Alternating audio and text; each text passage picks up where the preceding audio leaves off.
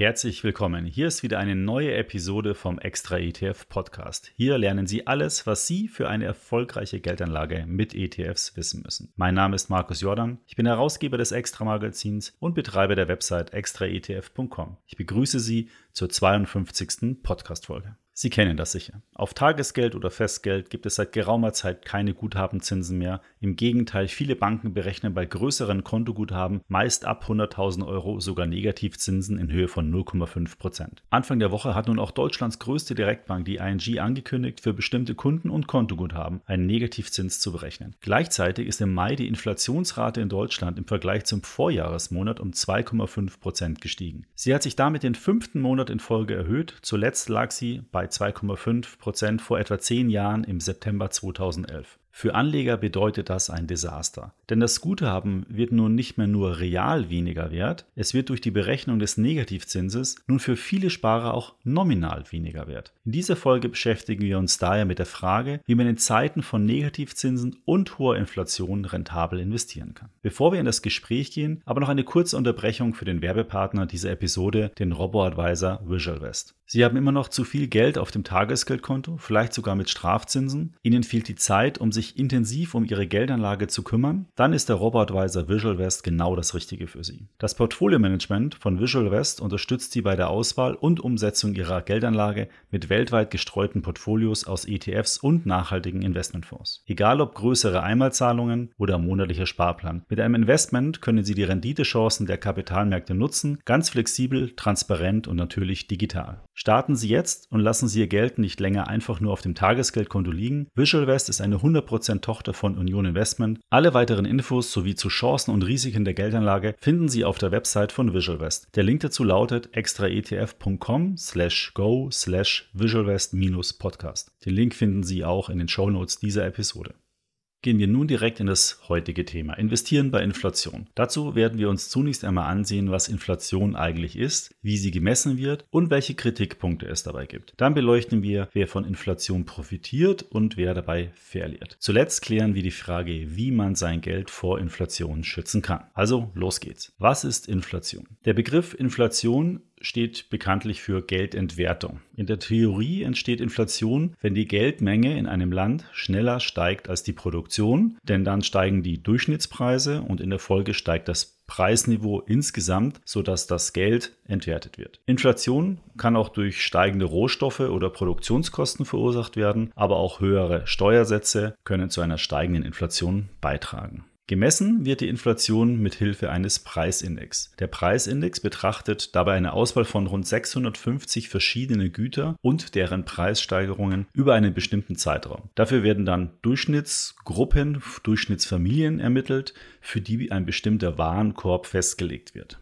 In dem offiziellen Verbraucherpreisindex werden so zum Beispiel die Kosten für Wohnung, also Miete, Wasser, Strom, Gas und andere Brennstoffe mit 32,5 Prozent gewichtet. Ausgaben für Gaststätten und Hotels werden mit 4,7 Prozent gewichtet. Ausgaben für Verkehr, also öffentliche Verkehrsmittel oder der Kauf und Betrieb von Fahrzeugen mit 12,9 Prozent. Um die Inflation zu messen, ermittelt man nun, um wie viel Prozent der Preis dieses Warenkorbes gestiegen ist. Üblicherweise über einen Zeitraum dann von einem Jahr. Die errechneten Durchschnittspreise und Preissteigerungsraten dieser Warenkörbe ergeben dann zusammen die Inflationsrate. Die Inflationsrate in Deutschland lag, wie zuvor schon erwähnt, im Mai 2021 zum ersten Mal seit rund zehn Jahren bei 2,5 Prozent. Und diese 2,5 Prozent liegen über dem Ziel 2 Prozent, den die Europäische Zentralbank als Preisstabilität definiert hat. Es ist also schon etwas Besonderes, was man im Blick behalten sollte. Aber Sie merken schon, die gemessene Inflation kann stark von der persönlichen Inflation abweichen. Denn wenn Sie anders als der Durchschnitt konsumieren, dann haben Sie persönlich eine ganz andere Inflation. Es ist also nicht jeder gleichermaßen von der Inflation betroffen. Dies hängt mit den unterschiedlichen Warenkörben zusammen, die für verschiedene Verbrauchertypen angenommen werden. So kaufen Singles ganz andere Produkte ein als Familien und Alte andere Produkte als Junge.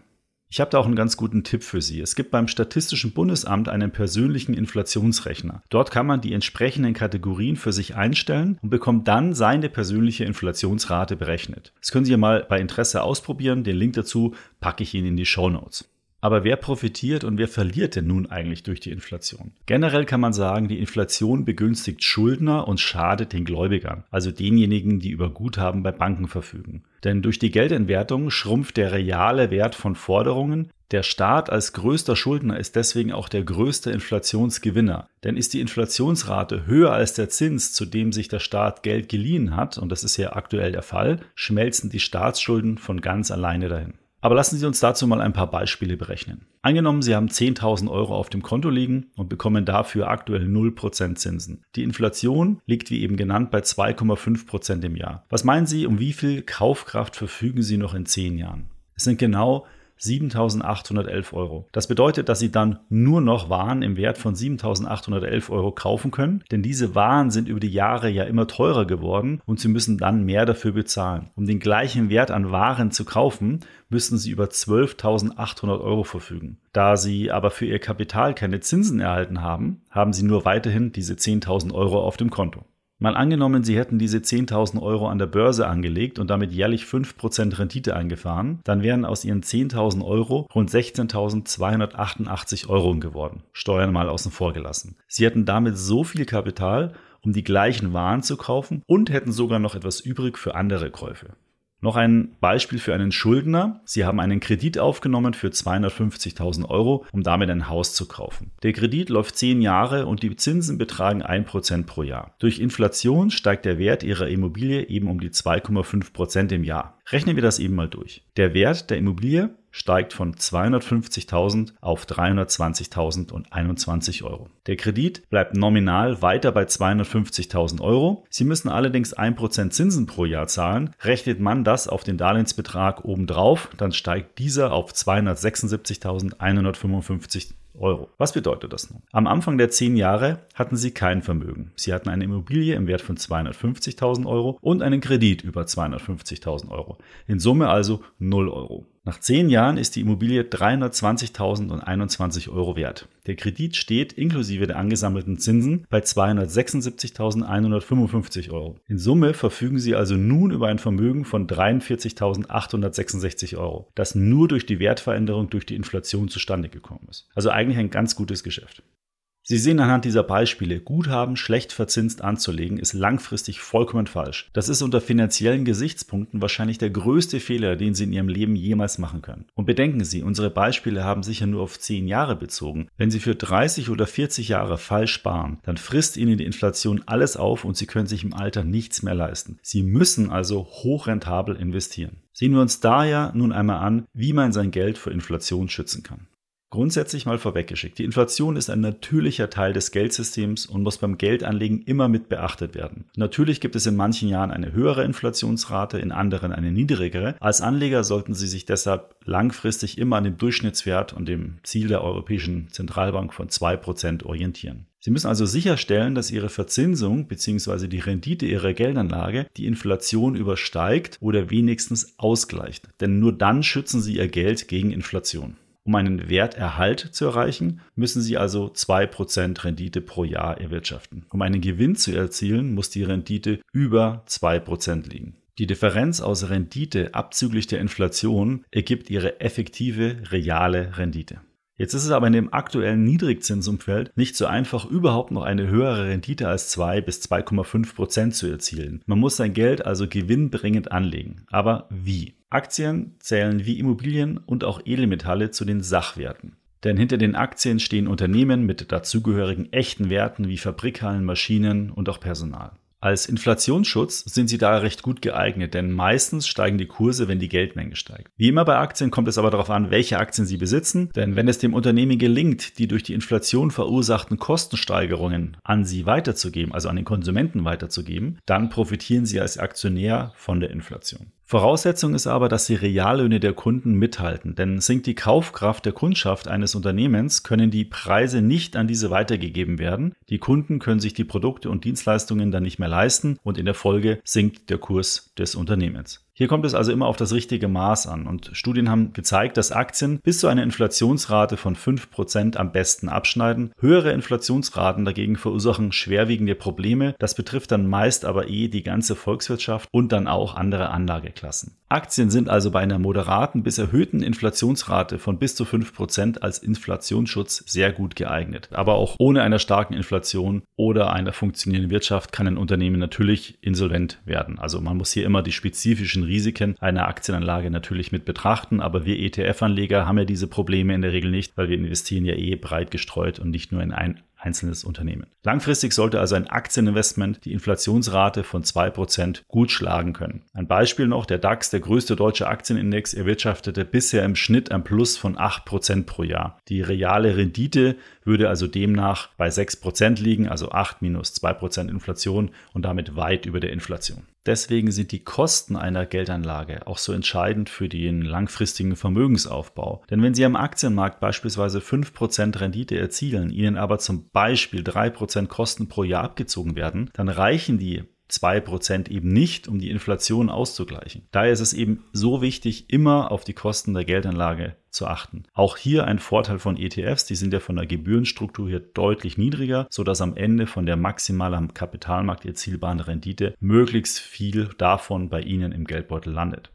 Übrigens, eine Immobilie funktioniert dann gut als Schutz gegen Inflation, wenn Sie als Käufer die höheren Kosten auf die Mieter abwälzen können. Denn zusammen mit der Inflation steigen ja auch die laufenden Kosten für den Unterhalt des Objekts der Wohnung. Und auch die Finanzierungskosten können ansteigen, falls die Zinsen nach der zuletzt festgeschriebenen Zeit steigen. Steigen die Mieten dann nicht proportional zu den Kosten, machen sie als Vermieter einen Verlust. Starke und schnelle Mietpreissteigerungen sind gegenüber den Mietern sowieso nur sehr schwer durchzusetzen. Sie kennen alle die Diskussionen rund um den Mietendeckel. Überhaupt das ganze Thema Immobilien und Wohnraum sind ein sehr politisches Thema. Wer in den letzten Jahren eine Immobilie gekauft hat, der profitiert ja bereits von der aktuellen Vermögensinflation. Denn aufgrund der niedrigen Zinsen sind die Preise von Immobilien in astronomische Höhen gestiegen. Vielleicht lohnt es sich da auch mal über den Verkauf einer Immobilie nachzudenken und die Gewinne mitzunehmen, Schulden zu tilgen und den Gewinn dann breit gestreut in Aktien zu investieren. Schauen wir zuletzt noch auf den Inflationsklassiker Gold, denn Gold lässt sich anders als Papiergeld nicht unendlich vermehren, deshalb genießt es ja eben einen Ruf als Krisenwährung. Gold ist auch weitgehend unabhängig von Staaten oder Zentralbanken. Des Weiteren ist Gold eines der ältesten Zahlungsmittel der Welt und natürlich kulturübergreifend. Schon die Römer zahlten mit Goldmünzen. Allerdings hängt der Wert des Goldes immer stark vom Marktpreis ab. Eine Garantie für steigende Goldpreise bei steigender Inflation gibt es nämlich nicht. Gold ist daher wie Papiergeld und auch zum Beispiel Kryptowährungen wie Bitcoin und Co.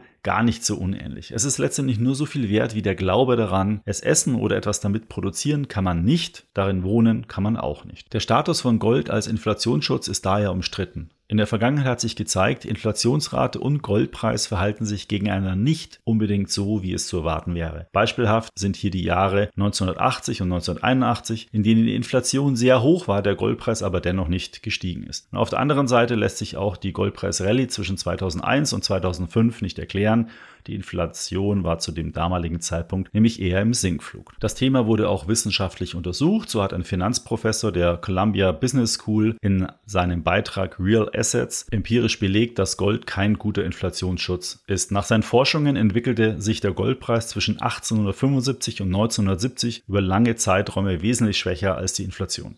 Hier zeigt sich, dass die Inflationsrate nicht die alleinige Ursache einer erhöhten Goldnachfrage ist. Vielmehr ist es die Angst vor einer Instabilität des Geldsystems. Diese Angst lässt die Nachfrage nach Gold steigen und diese Instabilität kann durch eine hohe Inflation ausgelöst werden. Wie Sie letztendlich über ETFs in Gold investieren können, darüber habe ich ja schon mal eine eigene Episode hier in diesem Podcast gemacht. Natürlich gibt es noch weitere Anlageformen, die eine höhere Rendite als die Inflation, also als die 2% versprechen. Ob diese in Ihr persönliches Portfolio passen, müssen Sie selbst für sich entscheiden. Wichtig ist aber das Folgende. Berücksichtigen Sie bei Ihrer Geldanlage immer die Inflation, rechnen Sie dabei mit mindestens 2%, gerne auch mal ein Szenario mit 3 oder 4% berechnen. Sie werden erstaunt sein, welche massiven Auswirkungen das hat. Streuen Sie bei Ihrer Geldanlage, nutzen Sie Aktien als Kern, alternativ vielleicht eine Immobilie, sonst suchen Sie sich Anlagen, die eine höhere Rendite als Ihre erwartete Inflationsrate versprechen. Gold eignet sich eher als Krisenwährung anstatt als Inflationsschutz. Dafür kann es in Krisenphasen aber zu deutlichen Preissteigerungen kommen. Eine kleine Beimischung in Ihrem Portfolio kann daher aus meiner Sicht nicht schaden. Wenn Sie diese Ratschläge berücksichtigen, dann ist Inflation langfristig für Sie kein Problem mehr. Im Gegenteil, Sie profitieren mit Ihren Anlagen davon. Und dann haben Sie im Alter ausreichend Kapital, um sich einen angenehmen Lebensabend zu finanzieren. Wer aber einen Großteil seines Kapitals zu Nullzinsen auf dem Tagesgeld liegen lässt, der wird im Alter wirklich wenig Freude haben.